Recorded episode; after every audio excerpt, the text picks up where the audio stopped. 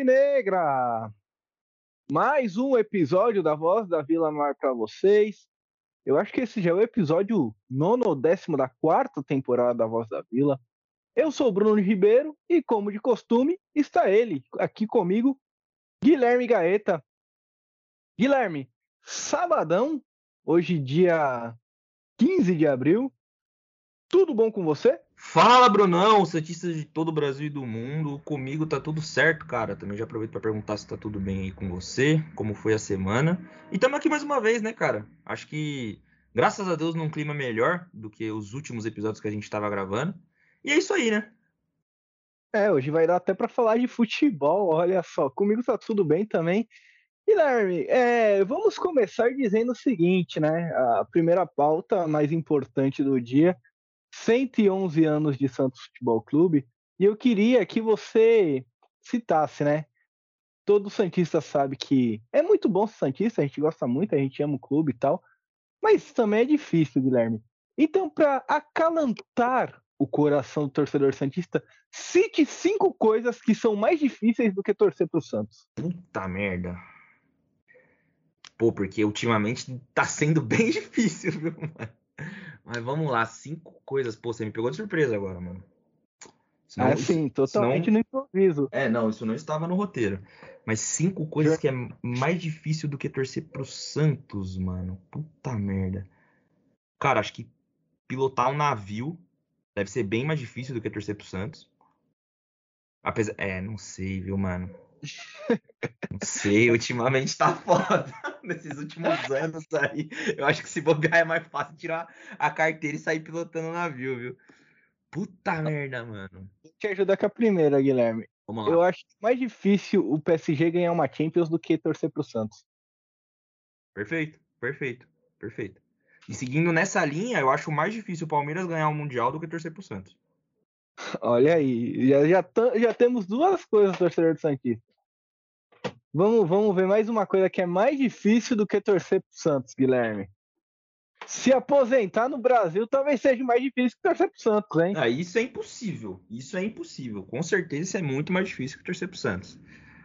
Cara, deixa eu pensar em alguma outra coisa aqui que deva ser mais difícil do que torcer pro Santos. Pô, acho que talvez acertar na Mega Sena seja bem mais difícil do que torcer pro Santos.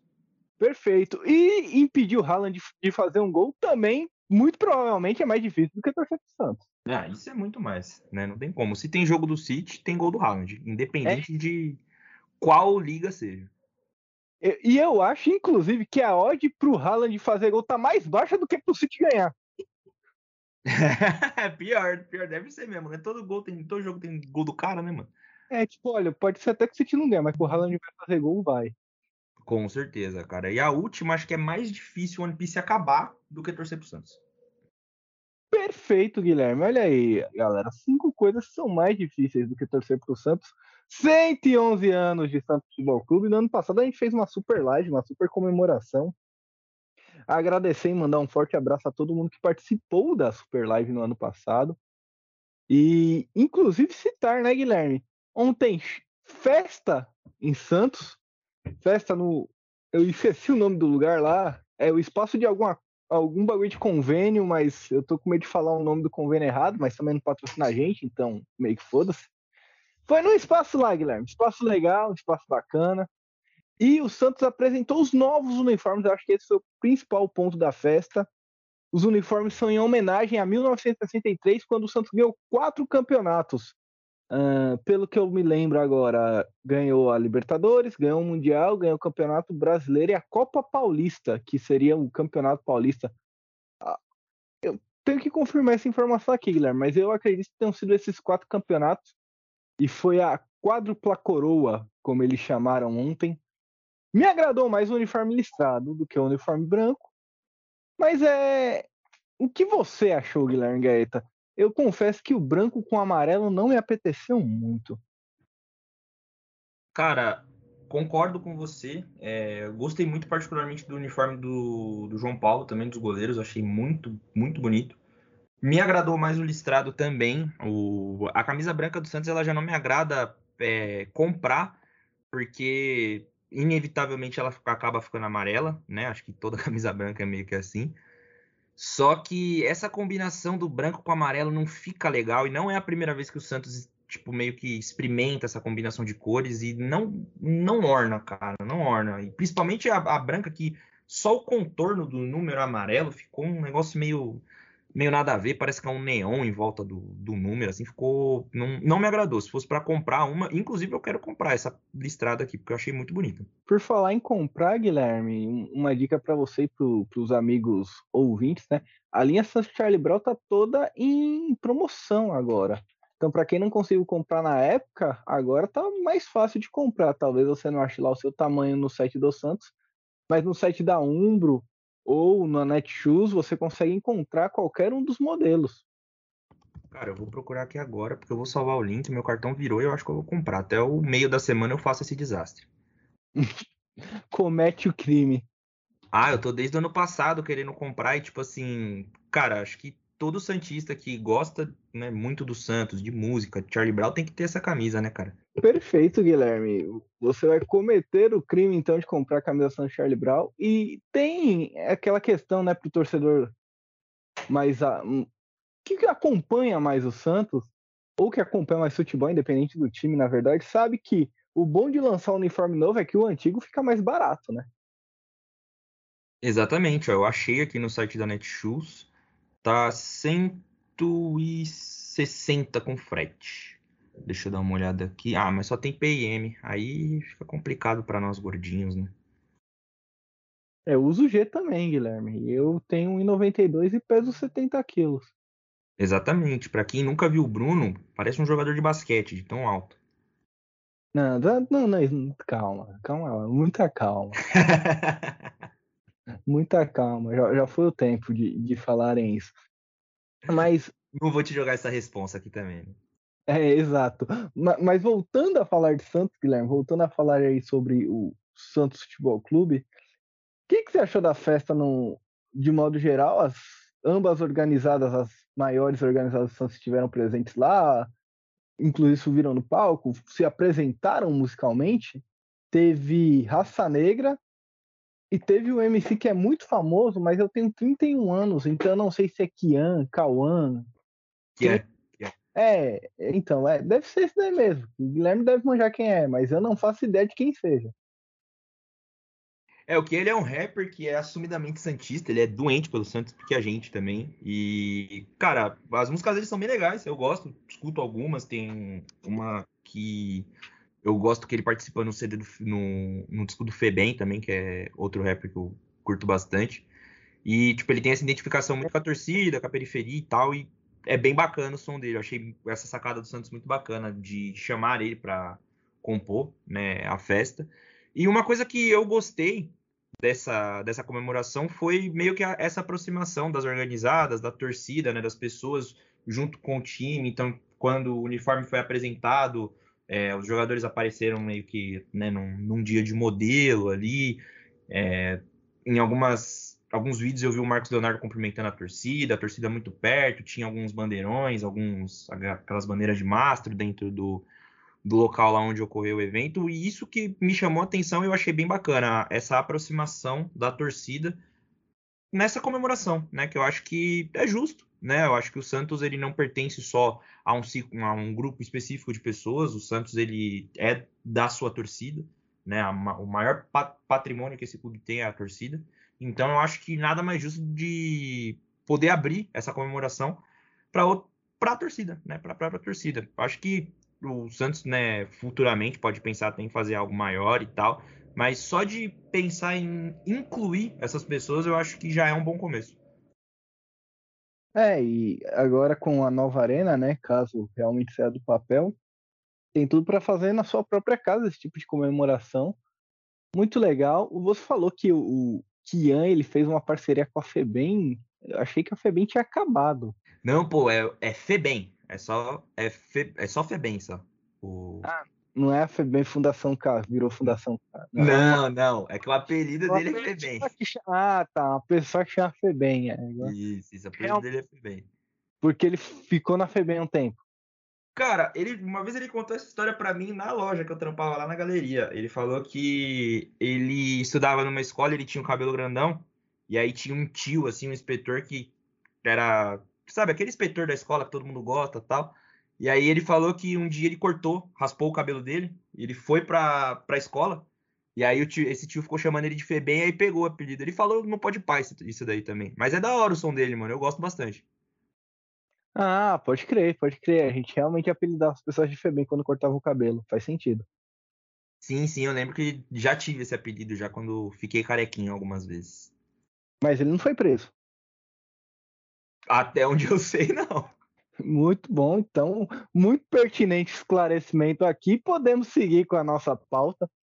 Outra coisa que aconteceu na, na festa, Guilherme, é a apresentação de um novo vídeo da nova arena eu vejo muitos vídeos, Guilherme, e pouco tijolo no chão.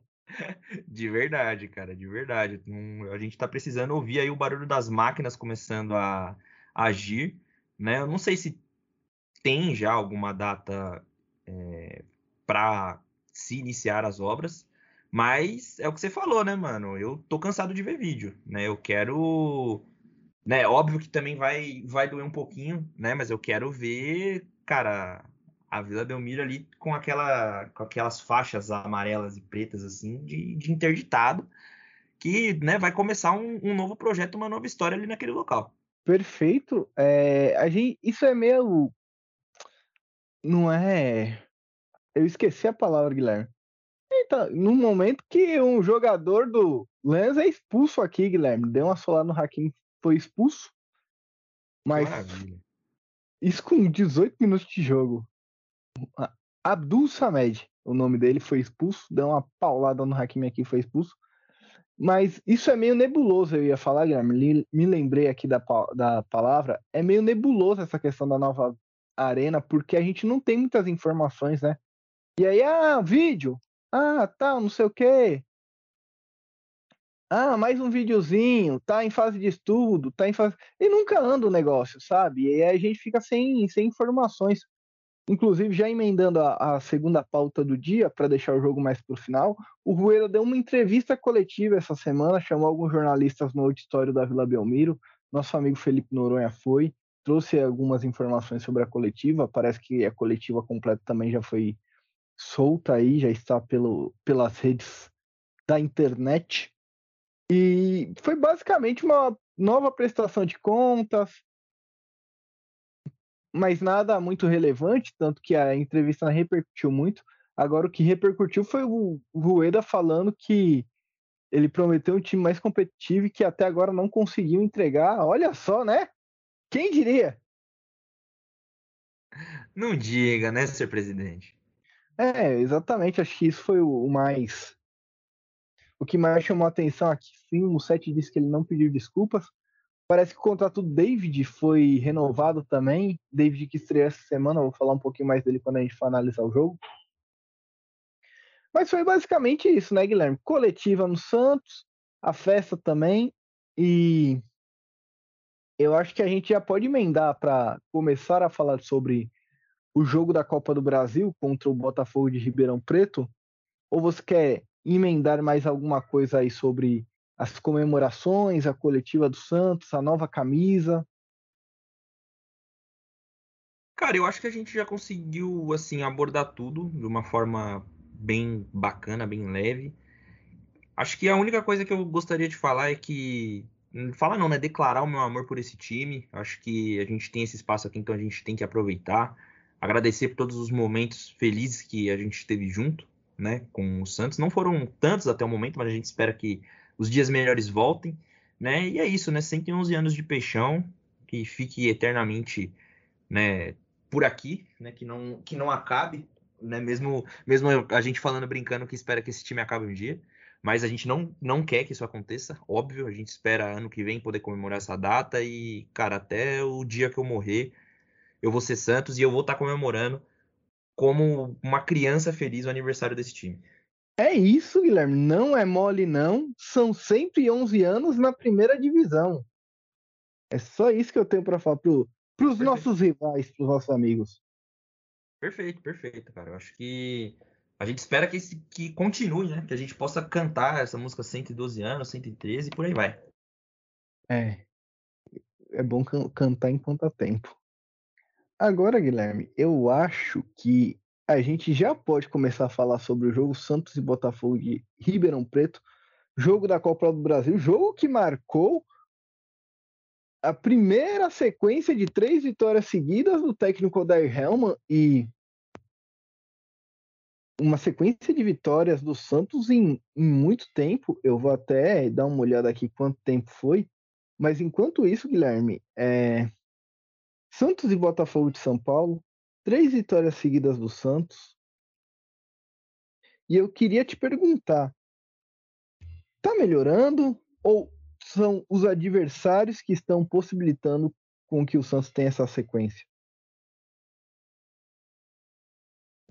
Ah, cara, eu acho que entre essas duas questões que você levantou aí tem um, meio que um equilíbrio dos dois, né? Eu acho que até o momento essas três vitórias o Santos também não enfrentou adversários que dificultaram muito a sua vida. Eu acho que o mais qualificado ali em termos de futebol foi o Botafogo.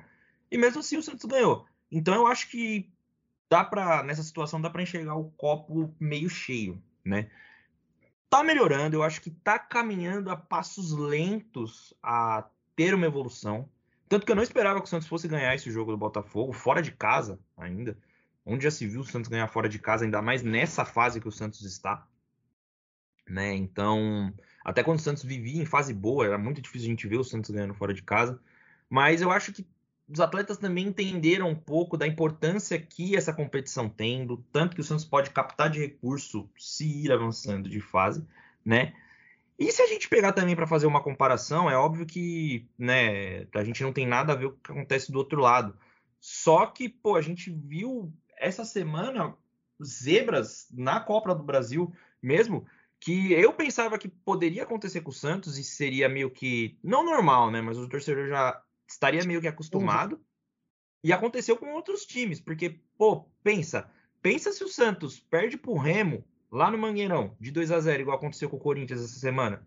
O que era esperado, né, que o Santos perdesse do que o Corinthians. Entendeu, cara? E, pô, e não só essa, é que assim, a fase do Flamengo ela já é, né, já tava horrível por conta do que aconteceu, eu espero que piore. Mas o Flamengo perdeu do Maringá, por exemplo. O Palmeiras não teve uma vida lá tão fácil contra a Tombense, né, que é um time da Série B. Eu acho que teve mais algumas outras outras zebras também, só que eu não tô lembrado agora. Eu tô até tentando puxar aqui. Oi? São Paulo empatou com o Ituano. Perfeito. São Paulo empatou com o Ituano. O Morumbi tava lotado, né? O São Paulo empatou com o Ituano em casa. Né? Vale, vale ressaltar que foi em casa o jogo. Então, cara, se a gente pegar não é que assim nós estamos no mesmo nível que esses times ou porque esses times perderam que a nossa fase é melhor. Não, mas o Santos pelo menos conseguiu fazer o mínimo, né? A gente não passou vergonha, o que muitos outros esperavam que fosse acontecer com o Santos. Eu mesmo esperava que o Santos não fosse ganhar, que o Santos teria, sei lá, no máximo seguraria o um empate para decidir o jogo em casa. E o Santos ganhou. Santos ganhou, venceu, não convenceu tanto. Mas assim, a essa altura do campeonato, acho que no Paulista a gente já apanhou tanto, a gente segue apanhando tanto ultimamente, que, querendo ou não, uma hora a gente precisa ser um pouco mais positivo. E olha, olha que milagre, eu falando isso, né? Eu sou o mais pessimista de todos falando pra gente ser mais positivo. Mas eu acho que se a gente tentar pelo menos enxergar é, as coisas com é, uma visão um pouco mais positiva, né? Acho que talvez as coisas possam melhorar. Perfeito, Guilherme. A última vez que o Santos ganhou três jogos foi em 2022, quando enfrentou a Universidade Católica no dia 5 do 5 fora de casa, ganhou de 1 a 0. Cuiabá dia 8 do 5 e ganhou de 4 a 1 e pegou Curitiba e ganhou de 3 a 0 na Copa do Brasil. Foi o segundo jogo da Copa do Brasil, né? Caraca, faz tempo, hein? Pô, esse jogo do na Copa do Brasil nossa, eu lembro que eu fiquei maluco aqui em casa. Era na época do Fabian Bustos, né? É, faz quase um ano. Eu acho que faz. O Fabian Bustos tá só um. Faz só um ano que o Bustos foi mandado embora? Sim, sim, foi no começo do ano passado, né? Cara, pra você ver, a gente trocou tanto de técnico nesses últimos tempos que o Bustos parece ser um passado muito distante, né? De verdade, né, mano? De verdade. Não só ele, né? Tem outros técnicos, tipo o Ariel Roland, por exemplo. Esse faz um tempinho, só que dele para frente vieram tantos outros técnicos que às vezes eu nem lembro que ele foi técnico do Santos. Tudo bem que a passagem dele foi bem curta por aqui, né? Sim, mas mesmo sendo curta, a gente teve dificuldade outro dia para lembrar do Fernando Diniz, né? De quando o Diniz chegou, quando ele saiu. Isso só mostra quantidade de, de técnicos que passaram pelo Santos e o quanto a gente estava desorganizado também. Ainda tá um pouquinho, né? Vou falar disso agora. Mas primeiro analisar o jogo contra o Botafogo de São Paulo, o Santos não teve uma boa exibição, mas deu para tirar boas ideias dali e eu vou explicar para o amigo ouvinte por quê.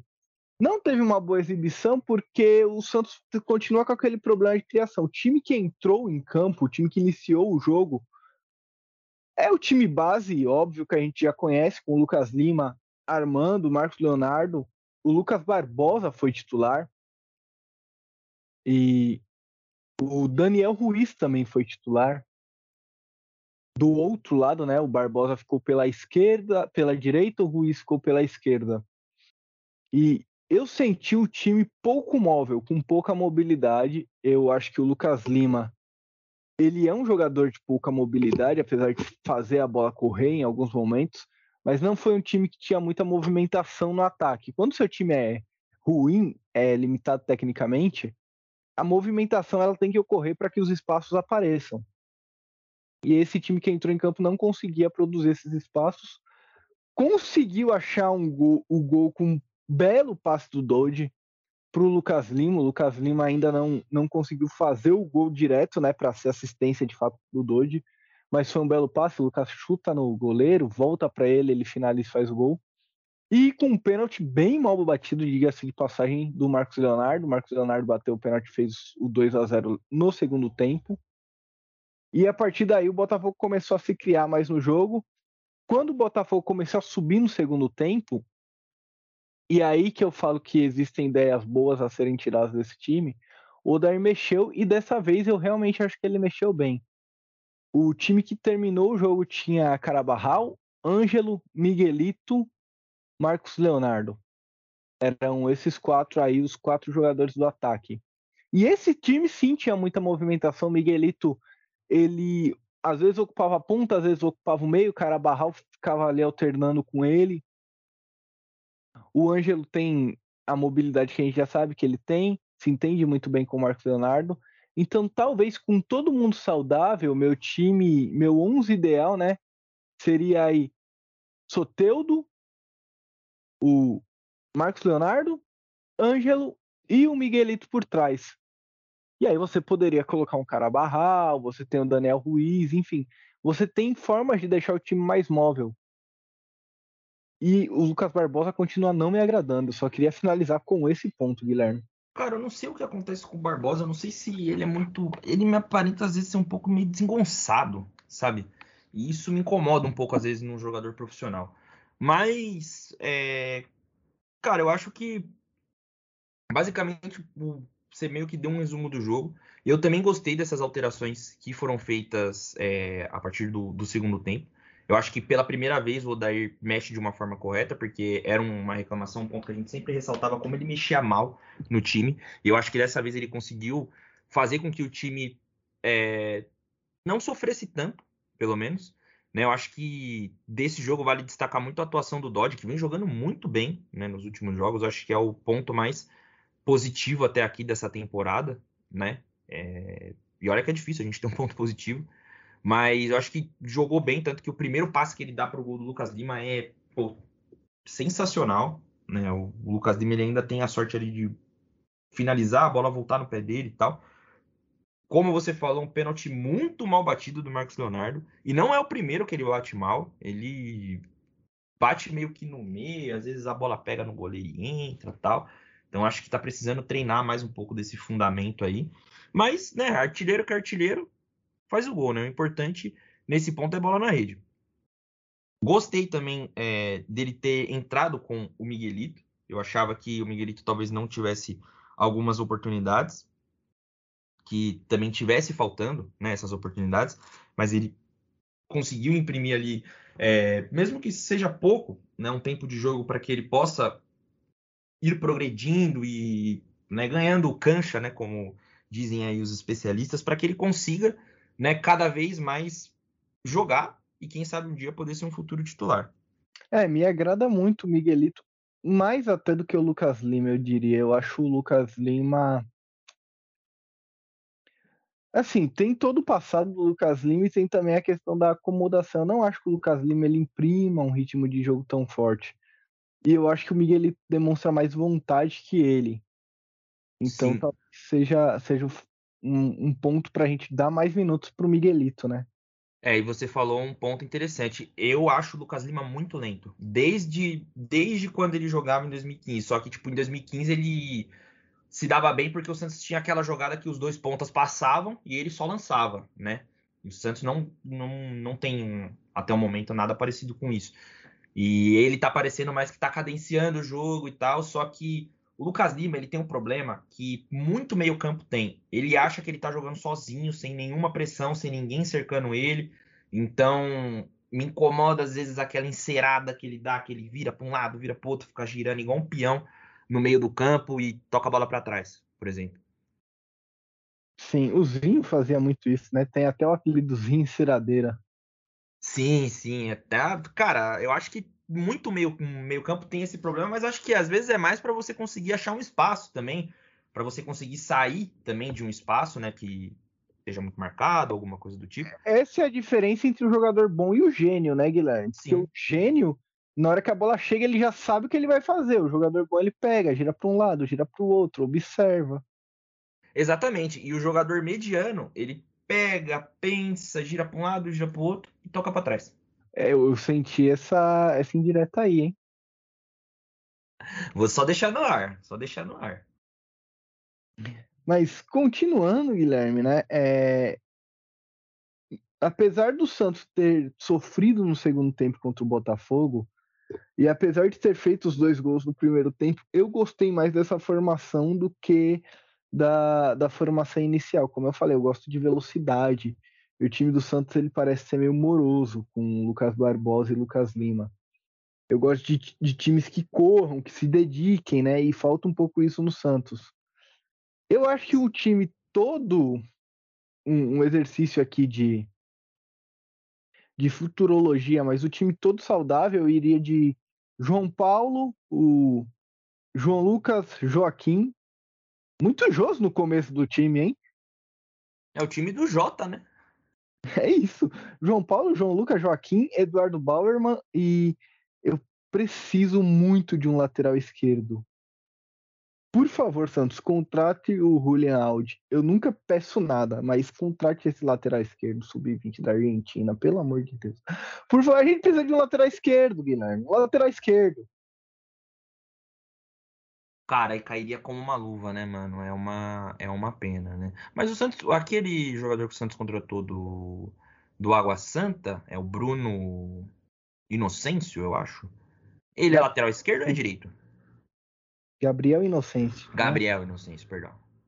Bruno é o Bruno Mezenga. Confundi, confundi os esforços.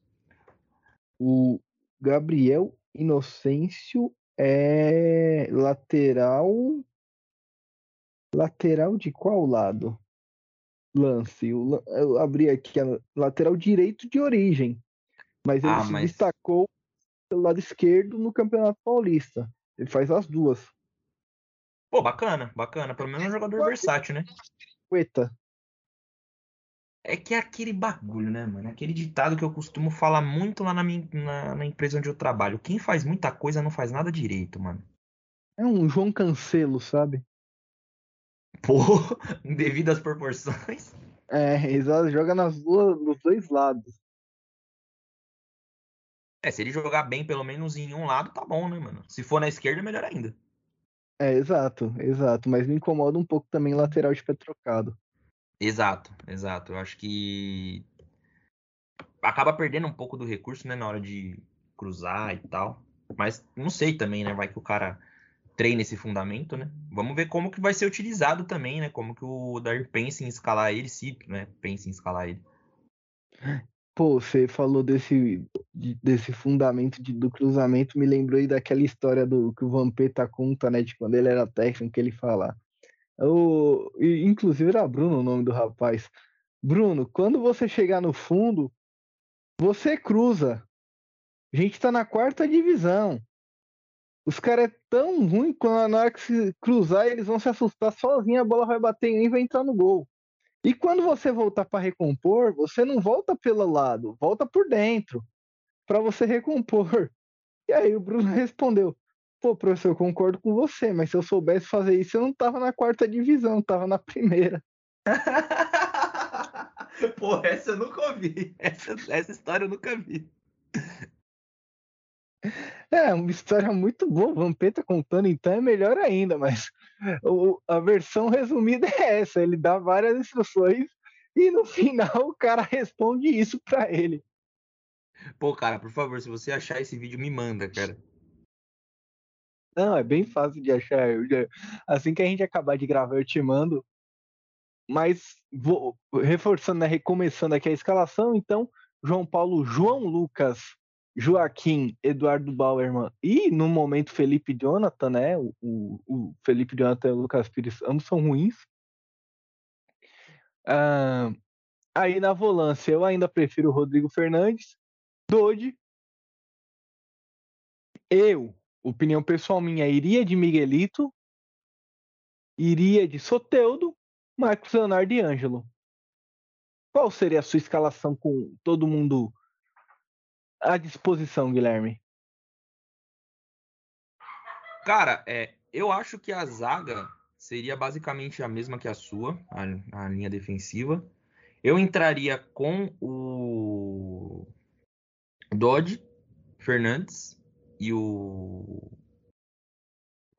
É, aí fica uma dúvida. Não sei se a gente poderia já tentar o Miguelito ou talvez o Luan Dias, que foi o destaque do Água Santa na temporada do Campeonato Paulista e que é um, um novo reforço do Santos também. Mas ainda o Luan Dias acho que é muito cedo para já dar titularidade para ele. Né? Então, iria de Miguelito também. Acho que seria a mesma coisa que, que a sua escalação, cara. É um time com mais movimentação, né? Mais velocidade, mais vontade também, né? Mais energia. Sim, sim, é, é aquilo, cara. Eu acho que o, o, a bola passar pelo pé do Lucas Lima às vezes acaba atrasando um pouco o jogo, né? E mas eu acho que seria algo que daria para mudar até dentro do, do, próprio Lucas, né? Eu acho que o jogo não precisaria parar quando chega no pé dele. Perfeito, perfeito, Guilherme. É, agora falando do, dos nossos reforços, Guilherme Gaeta. Então chegaram Gabriel Inocêncio, Luan Dias e Bruno Mezenga. O Bruno Mezenga a gente já tinha abordado no último episódio aqui. Sou totalmente contra, eu já vou falar o porquê. Inclusive, vou começar por isso, né? Por que você é contra Bruno Mezenga? O David estreou contra o Botafogo de Ribeirão Preto.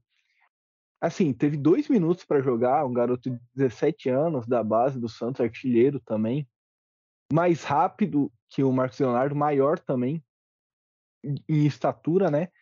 E me parece ser um centroavante bem móvel. Até me surpreendi com a performance dele no jogo. Ele só teve três lances, mas assim, tomou três decisões certas. Me parece um jogador que toma muitas decisões certas e quase meteu um gol. Deu um chute de fora da área, conseguiu limpar, clarear a jogada, então parece ser bem técnico também. E eu acho que é muito melhor você dar minutos pro David do que você dar minutos para um cara de 34 anos. Com certeza. E por essas e outras também que eu sou exato, muito contra né, a contratação do Bruno Mezenga, nada contra ele. É, semana passada, né, no nosso último episódio, eu ressaltei o porquê também. Mas é, além de eu é, por essa, por esse motivo que o Bruno acabou de citar aqui, eu acho que assim é um jogador que acaba meio que tirando um, um espaço de um jovem e não faz sentido, né? O Santos emprestar, por exemplo, o Juan, que independente de ser bom ou não, é, não faz sentido você emprestar ele para o Vasco e você contratar o Bruno Mezenga, entendeu? Se o Santos contratasse um jogador que fosse um cara que chegasse para disputar a vaga com o Marcos Leonardo, ou até para tomar a vaga dele, ou para jogar junto com ele, beleza, né? Mas é um cara que a gente sabe que não, não chega para ser titular. E dependendo do, é. andar da carruagem, é, por exemplo, se o David se destacar, ele nem vai chegar a jogar. É, ninguém, ninguém ia reclamar se trouxesse o Cano. Ah, sim, o Cano. Vem, emprestou o Juan. Ninguém ia reclamar. Agora o foda é você contratar o Bruno Mezenga, porra. É, porque, cara, com todo respeito, de bagre esse time já tá cheio. E trazer mais um é foda, né? É isso, Guilherme. Agora, o, os outros jogadores foram Luan Dias, né? Que é me, mais um, uma tentativa do Santos ter mais um meia no elenco. E o Gabriel Inocêncio, que a gente já analisou aqui, né? Muito provavelmente vai ter minutos, até porque precisamos de um lateral esquerdo, então se ele fizer o básico ali já tá bom pra caralho. Agora, a questão Luan Dias. E, e aí eu vou colocar quatro nomes aqui, ó. O Carabarral, o Daniel Ruiz, o Lucas Lima e agora o Luan Dias. Eu acho que Carabarral e Daniel Ruiz, eles se dariam melhor com o Soteudo em campo eu acho que o Soteudo facilitaria o jogo para esses dois jogadores. Mas a gente também não viu o Soteudo jogar com o Lucas Lima ainda, né? Tem isso. E o Soteudo é muito base desse time, né? Ele é muito desafogo, ele é a, a criação, ele é o diferente. Quando o Soteudo tá em campo, até mesmo o Ângelo tem mais espaço, né? Porque a, a zaga tem uma segunda preocupação.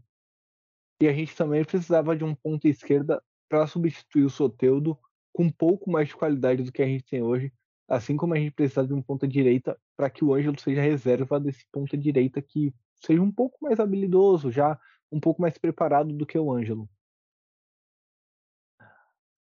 Mas falando do Luan Dias, eu acho que são muitos jogadores para o mesmo estilo de jogo. Então talvez o Odair tenha que começar a encontrar variações onde ele consiga usar às vezes o Lucas Lima com mais um meia, ou dar mais minutos para o Luan Dias, deixar, ah, hoje eu quero um time mais cadenciado, então eu vou de Lucas Lima. Hoje eu quero um time que marque pressão, então eu vou com o Luan Dias. Hoje eu quero um time que tenha mais passes ali, mais, uma troca de passes mais rápida, então eu vou com o Carabarral. Sabe? Come, comece a inventar, comece a variar esquemas táticos, não só no meio-campo, mas com o resto do time, para a gente começar a entender exatamente o que pode ser aproveitado e não só isso, né, Bruno? Eu acho que essas opções, esses jogadores que chegam, fazem com que o Odair tenha opções no banco, né, e no, no elenco em geral, para poder adequar o time a jogar com um certo adversário, né? Vamos supor, o Santos vai jogar, sei lá, na Sul-Americana, um jogo mais pegado, um jogo mais difícil, então você pode ter um cara, querendo ou não, um pouco mais experiente do que a molecada no banco, né, ou, ou jogando mesmo de titular, ou sei lá, você precisa de um jogador um pouco mais carrancudo, um jogador que aguente um pouco mais é, a corrida, que volte um pouco para ajudar a marcar. E aí você pode ter um cara barrar ou, sei lá, um jogador que faça uma dupla ali com o Soteudo no meio, que ora jogue na ponta e troque com o Soteudo, que também faz essa, essa de jogar no meio e reveze ali com ele, que pode ser o Daniel Ruiz. Então eu acho que cabe ao Odair também saber né, brincar com esse time, saber é, editar ele. É meio que quando você contrata um monte de jogador no FIFA, quando você tem dinheiro, né? E aí você vai meio que montando a sua escalação, padronizando de acordo com o adversário que você vai jogar. Por exemplo, tudo aqui a gente traz o exemplo do FIFA, né? Acho que a gente tinha até que criar uma vinheta quando a gente fosse falar de FIFA aqui. Perfeito. Mas quando eu vou jogar, por exemplo, na minha, no meu modo carreira com o meu Aston Villa, eu jogo de um jeito contra, sei lá, o Baldermont ou enfim, eu jogo de um jeito contra um time menos expressivo, e quando eu vou jogar a Champions League, que agora eu consegui chegar na Champions League, estou jogando, inclusive passei da, da fase de grupos e vou pegar o Sevilla. Quando a gente vai jogar outro tipo de jogo, um jogo que requer uma abordagem diferente, você muda o seu time. Você não joga sempre com a mesma escalação, sempre com a mesma. com, com o mesmo intuito, com a mesma objetividade. Eu acho que o futebol tem muito disso, de você saber o momento certo de você atacar, saber o momento certo de defender, cadenciar o jogo, ir para cima, ser mais agudo em alguns momentos, ser menos agressivo em outros momentos. Então acho que cabe ao Odair mexer nessas peças e saber adequar o time, como o Sampaoli fazia, por exemplo, né? Não quer dizer que o Santos também tem as mesmas opções, as mesmas, o mesmo estilo de jogo daquela época, por exemplo. Mas agora independente da habilidade de cada um, opções, nomes, um elenco recheado, né, com muitas aspas aí, o Santos tem. É, pelo menos em números, né? Tem uma grande quantidade de jogadores. É, não, e foi mais ou menos nessa linha que eu quis dizer mesmo. É, a maior prova de que quantidade não significa qualidade. Exatamente, exatamente. Porque se você juntar a meia dúzia de bagre que tem ali, rapaz. Não, dá, dá uma Copa Kaiser bacana.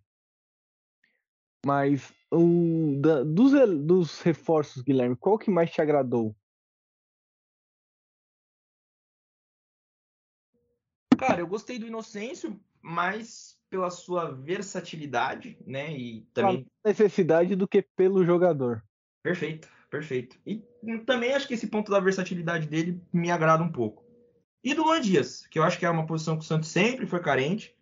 Também, por ele ser Santista, né? O Santos mandou muito bem na apresentação dele, que meteu uma música do Felipe Boladão no, no fundo. Felipe Boladão, é, para quem não sabe, ele era um MC famoso, né? De, de funk e tal era santista, morava em Santos, sempre cantava muito sobre a Baixada Santista, tal. Ele faleceu, não sei quando, mas ele faleceu.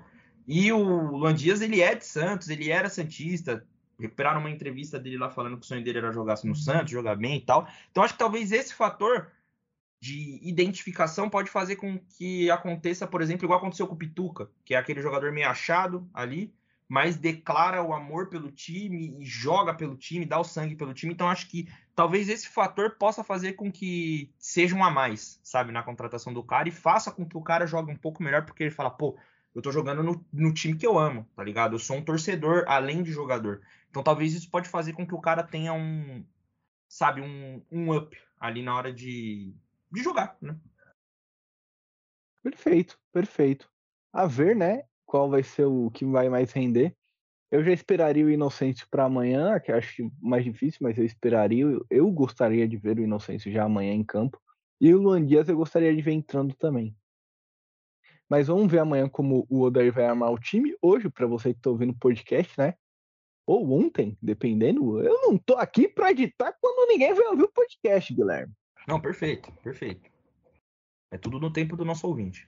Exato, cada um no seu tempo. Mas fica aí para você que já viu o jogo, você já sabe como foi, fica aí para você que ainda vai ver as nossas expectativas. E eu acho que a, a última pauta que, que a gente tem para abordar, Guilherme, é exatamente essa. Né? Amanhã começa o Campeonato Brasileiro e eu, pelo menos, tenho duas expectativas, né? Expectativa com o time completo, seria né, com o do Joaquim disponíveis. Agora tem a expectativa com esse time aí.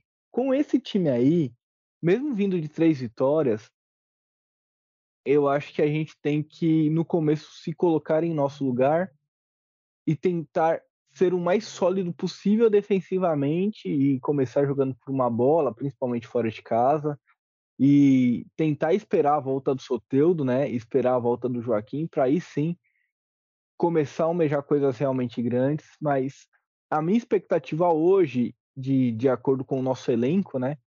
É a, aquele top 10, pelo menos, né? Ficar ali décimo, décimo primeiro, ali próximo à décima posição. É, cara, eu acho que nesse, nesse momento a gente tem que ser realista, né? Eu concordo com você, inclusive gostaria muito que o Santos ficasse nessas colocações, até porque não tem expectativas muito altas, né, para esse campeonato brasileiro.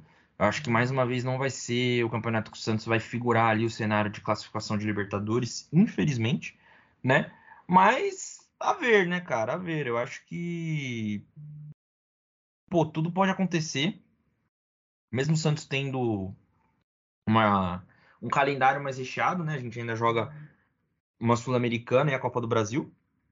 Então, provavelmente o Santos vai precisar também, além dessa solidez, ter é, essa rotação no elenco, né? Pra, porque provavelmente o Santos vai jogar a Sul-Americana, né? O Santos ainda só jogou uma rodada da Sul-Americana, então ainda tem mais cinco rodadas para serem jogadas, então o Santos provavelmente vai precisar revezar, né? Então a gente espera com que que essa que seja feita essa rotação para que o Santos não seja tão prejudicado, principalmente no Campeonato Brasileiro, que é um campeonato que a gente sempre fica tão aflito quando começa, né?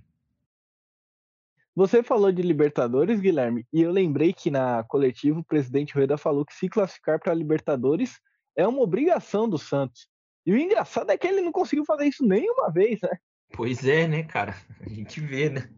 O poderio do nosso presidente, né? Eu achei, para falar a verdade, essa coletiva que ele deu bem fora da realidade, né? Ele falou que o objetivo mesmo era pensar em ser campeão, e beleza a gente pensar em ser campeão, mas, né? Acho que em algum momento a gente precisa ser um pouco mais realista também com a própria torcida.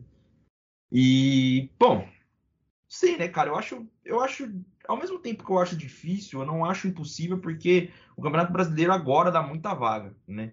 Se fosse só quatro, cinco vagas, beleza. Mas agora o Campeonato Brasileiro, pô, querendo ou não, se bobear, a gente tem até um G8, um G9, sei lá. Então não fica tão difícil. Ainda mais pro Santos, que é um time que meio que configura um, um, meio de tabela. Então pode ser que, sei lá, em algum momento o Santos consiga brigar por alguma vaga e tal. Mas eu acho bem difícil e também. Cara, eu não, eu não consigo ver o Santos disputando a Libertadores esse ano, no ano que vem, porque eu prefiro que o Santos não dispute, mas quando dispute, eu tenho a esperança que o Santos consiga pelo menos entrar para brigar. E com esse time, não dá, né? É porque também, Guilherme, é, esse tipo de resposta é meio sinuca de bico, né? Porque se ele chega para a gente e fala assim, não, primeiro passo é fazer os 45 pontos, permanecer na Série A e depois a gente vê o que vai acontecer. A gente já está aqui falando, pô, esse cara tá pequenando o Santos, não pode ter esse tipo de pensamento. É o Santos, tem que estar tá sempre entrando para brigar para ser campeão. O pensamento sempre tem que ser campeão. Só que ele entra e fala que o pensamento de ser campeão, a gente fala, não, esse cara aí tá maluco. Como é que ele quer ser campeão com um time ruim desse? Então era melhor ficar quieto, né? Era melhor Exatamente. É, então dá uma embromada, né? Nisso ele é bom em fazer, eu acho que seria a melhor saída. É, porque falou, falou, falou, e no final a gente tá aqui criticando ele de qualquer jeito. Com razão, inclusive. É, eu acho que a gestão do Rueda não, não, não, não pegou, né? Não, não colou em algum momento, né? Infelizmente, porque a gente tor sempre torce para que seja uma gestão boa, né? E aí são por essas e por outras, por esses tipos de declarações que, assim, independente do que ele fala, não tem credibilidade, né? Exato. O Pérez, que só falava te dou minha palavra, tem, tinha mais credibilidade que o Rueda. É foda, né? Pior, pior, né, mano? fez o que fez com o Santos, mas tinha mais credibilidade mesmo. É isso, Guilherme. É, eu acho que já falamos de tudo, né? Próximo jogo Santos e Grêmio, na Arena do Grêmio.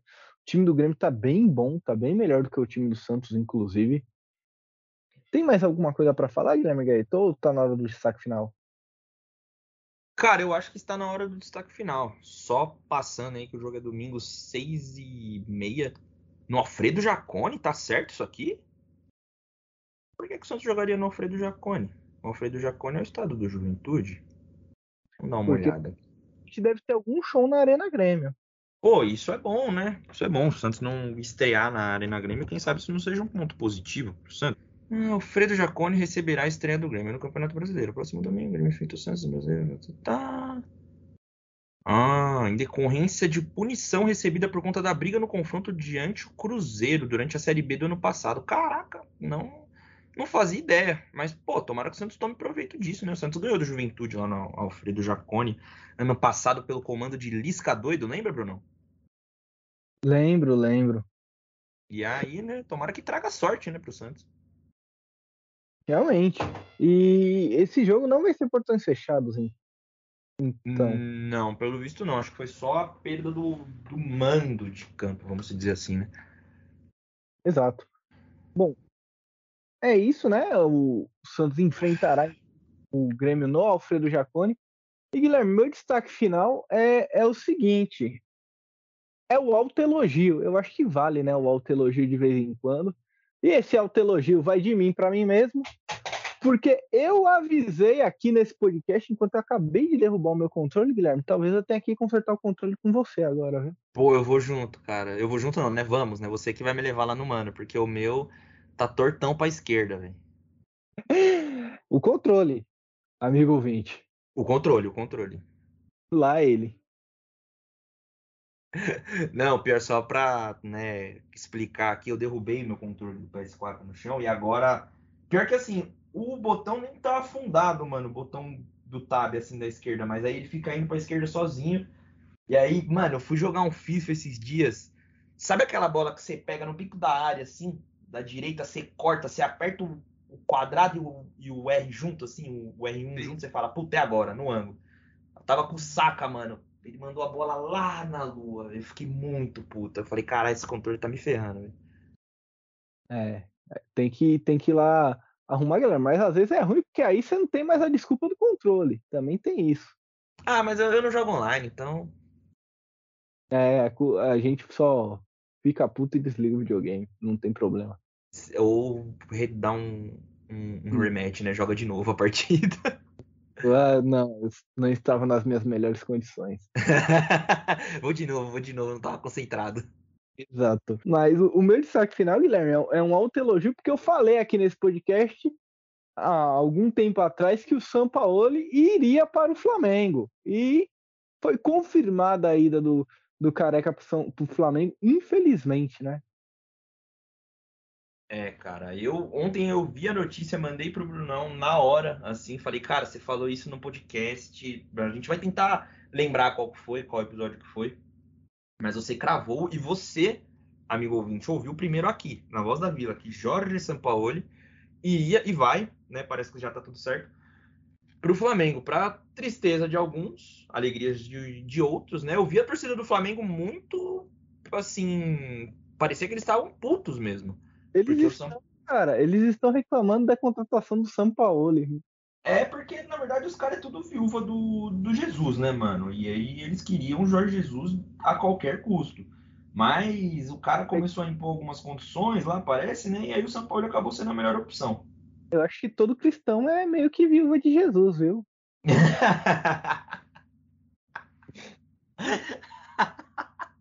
Pô, e acabou de acontecer, tá ligado quando alguém toca a bola pra pessoa e ela tá olhando e vai parar a bola e a bola passa embaixo do pé? Nossa, que cena deplorável. Isso aconteceu num jogo oficial aqui do Campeonato Francês. O PSG tava em 3x0 no Lins. E o jogador do Lins deixou a bola sair pela lateral, exatamente assim. O nível técnico do Campeonato Francês é uma coisa que me assusta, cara. Exato. E qual que é o seu destaque final, Guilherme? Já que eu falei que do São Paulo, né? Inclusive, é... grande chance do Flamengo ganhar tudo se os caras derem mesmo a estrutura para o São Paulo trabalhar, viu? É, cara, eu acho que vai dar certo. Eu acho que vai dar certo, porque um técnico do nível do São Paulo dirigindo um elenco do nível do Flamengo, a gente viu o que ele fez no Santos e o que ele fez com pouco né? Agora que ele tem recursos, tem uma boa leva de jogadores ali e tem grana para trazer, tem uma diretoria que pode atender os pedidos dele, eu acho que o Flamengo pode sim voltar a competir ali igual igual com o Palmeiras. Mas, né, falando do meu destaque final, né, e não do, do Mengão, né? A gente não deseja toda a sorte do mundo aí pro São Paulo, porque eu só desejaria toda a sorte do mundo para ele se ele voltasse pro Santos. Sou viúva sim, com muito orgulho, admito. Mas o meu destaque final é a Champions League, Bruno. Assistiu a Champions essa semana? Eu assisti só o jogo do Manchester City. Cara, eu assisti esse jogo também, Manchester City, que jogão, cara, que jogão. Assim, o City, eu não imaginava que o City fosse ganhar com tanta facilidade assim do Bayern, na verdade acho que ninguém imaginava, né? Mas do outro lado da chave tá acontecendo um, né, um tá prestes a acontecer um confronto, um confronto que, cara, acho que é de encher o olho de todo mundo que já passou a infância jogando em Eleven, cara. O Milan, né, jogou contra a Napoli na quarta-feira, ganhou da Napoli de 1 a 0. Infelizmente, eu tenho até uma simpatia pela Napoli, né? Gosto muito, principalmente do Varasquelha, né? O, o grego com, grego não, perdão. G... G... Ah, ele é da Geórgia, não sei se é georgiano. Georgiano, tá certo? Tá certo. Perfeito. Então, o georgiano, né, que Varasqueira perdeu um gol inacreditável, não, que o Theo Hernandes tirou praticamente em cima da linha, mas a Napoli não conseguiu ganhar o primeiro jogo, tem a volta lá no Diego Armando Maradona, e, cara, quem não é que agora já está um pouco tarde, né? Mas quem não assist, assistiu o Napoli jogando, ainda dá tempo, porque é muito divertido esse time jogar, mano. É um futebol muito bonito, muito agradável de assistir. Inclusive, acho que eles estão jogando agora contra o Hellas Verona, deixa eu ver aqui. E, cara, é, assim, muito da hora ver o Napoli jogar. Mesmo o Napoli tendo perdido o jogo, é... o Napoli jogou muito bem. Eu gostei da atuação do Napoli, acho que é um time que pressiona muito, toca muito bem a bola. É um time com muita objetividade e é muito bacana de se ver jogar. E do outro lado da chave, do outro lado da chave não, né? Na chave abaixo, a Inter de Milão ganhou do Benfica de 2 a 0 lá em Portugal. Ou seja, podemos ter um Inter e Milan na semifinal da, da Champions League e do outro lado a gente pode ter um Manchester City e Real Madrid, que para mim, assim, seria um jogo que pararia tudo. Cara, e Inter de Milan é o jogo no mesmo estádio com dois nomes. Exatamente, exatamente. San Siro e Giuseppe Meazza. Giuseppe Meazza. Cara, isso me traz uma nostalgia muito grande de quando pô, o Inter e Milan dominavam aí o cenário do futebol europeu. Né? Então, eu tenho a esperança de ver esse time, esses times ainda é, disputarem coisas grandes, né? Eu sempre gosto de torcer para os times que não estão ali no, no alto panteão dos campeões, né? Então, tipo, eu não sou um cara que simpatiza muito com Real Madrid, com, com times que já tem, né, lá a sua história Nossa. concretizada, né? Perdão? Barcelona você gosta? Não, não, odeio o Barcelona também. Mas, né, acho que todo torcedor Santista deve saber mais ou menos o motivo. Mas é que, não sei, né? Eu não, não acompanho muito futebol espanhol, gosto muito de futebol inglês. Hoje de manhãzinha, por exemplo, estava assistindo Aston Villa e Newcastle. Aston Villa meteu um 3 a 0 no Newcastle, um bom jogo também. Foi 10 horas da manhã. Aston Villa comandado pelo Unai Emery, que faz um trabalho excelente. E, inclusive, pode estar no, na próxima Champions League, está ali na zona de classificação. Então, eu sempre simpatizo com esses times que precisam voltar né, a disputar algumas coisas grandes. Porque, pô, querendo ou não, é da hora você poder ter uma semifinal Champions League entre Inter e Milan. Né? Eu acho que futebol vai muito além de dinheiro, vai muito além da competição e é algo que me, que me encanta muito é a história que esses esportes têm, né? E, porra, Inter e Milan, há quanto tempo a gente não vê um confronto é, desse nível na Champions League? O próprio Milan, acho que a última vez que o Milan se classificou para uma para uma quarta de final foi em 2010, quando o Robson ainda jogava no Milan e o Ibra jogava no, no Milan ainda junto com ele. E o Milan tava, o, o Ibra tava no banco no jogo, ele tava, na verdade, ele tava assistindo o jogo lá porque ele não foi inscrito, mas tipo assim, é um cara que tá jogando, ainda que na, naquela época ele não era tão novo assim e já estava jogando. Isso é algo que também, pô, marca bastante, né? Eu gosto muito desses dessas coincidências, dessas peculiaridades que o futebol traz pra gente. Então, esse é meu destaque final. Espero que. Na verdade, eu tô torcendo muito para Napoli passar, mas se o Milan passar também não vou achar ruim, porque o Milan também joga bem. Tem o Rafael Leão, Theo Hernandes, que é um baita lateral, entre outros jogadores que também me agradam. Napoli, porra, timaço. Tem o Ozimen, o Kivarasquelha, o técnico é muito bom, que é o Spalletti. Então, para quem é amante do futebol, para quem gosta de ver futebol, não perca. Semana que vem, Milan e Napoli, a volta, né? E todos os outros confrontos dessa Champions League que a gente gosta tanto. E o Napoli tá para ser campeão italiano, né? Tem 75 pontos em 30 partidas, 14 pontos a mais do que a Lazio, que é a segunda colocada. Sim, sim, o Napoli tá nadando de braçada no campeonato italiano. É só que às vezes quando eles pegam uns grandes confrontos assim, eles perdem, né? Na, por exemplo, na semana retrasada eles perderam pro Milan de 4 a 0. É, só uma questão de tempo até o, o Napoli ser campeão, né? Na verdade, semana passada foi. É verdade, foi 4 a 0 domingo passado, né? Sim, sim, foi domingo passado. Eu falei retrasado, né? Foi passado. E isso é só questão de tempo na Napoli ser campeão e a classificação hoje traz a Inter na quinta posição. Pelo que eu tô vendo aqui, a quinta posição acho que joga a, a pré-Champions, né? Os playoffs da Champions. Então, esse Inter e Milan, se não ocorrer esse ano, pode não ocorrer em outra Champions, porque é capaz de um dos dois ficar fora. Sim, sim. Tipo, uma coisa é ter esse confronto, sei lá, numa fase de grupos ou né, numa fase de grupos. Outra coisa é você ter esse confronto numa semifinal, né? Porque querendo ou não, ali quem passa para a final fica para a história, né? Dentro do, da rivalidade entre os dois times ali.